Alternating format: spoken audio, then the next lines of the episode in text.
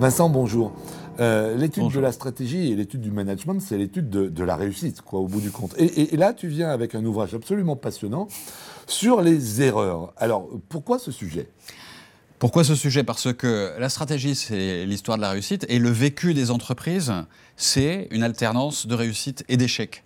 Et euh, le propos du livre, c'est de dire que entre la réussite et l'échec, il y a quelque chose qui est un état intermédiaire, encore mal identifié, qui euh, est quand l'entreprise fait une erreur, erreur qui peut entraîner un échec stratégique.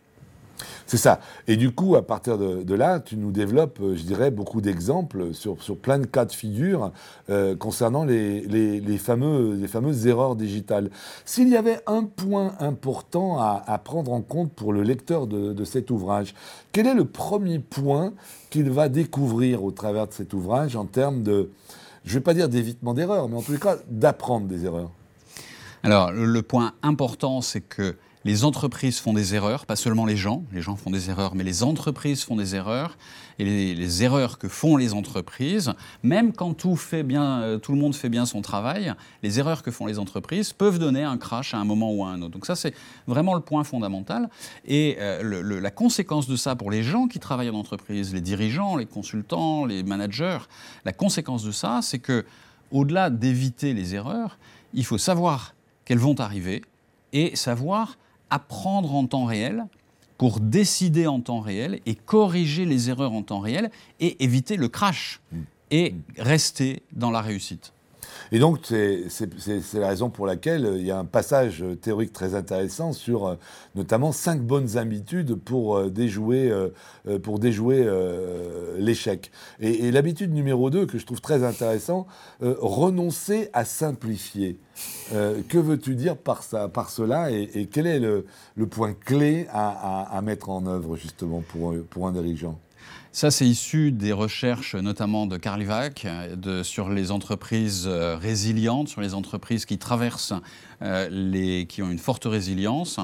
Le point de Carl c'est que les managers, pour apprendre en temps réel et pour agir en temps réel, y compris stratégiquement, euh, doivent se méfier des impressions toutes faites.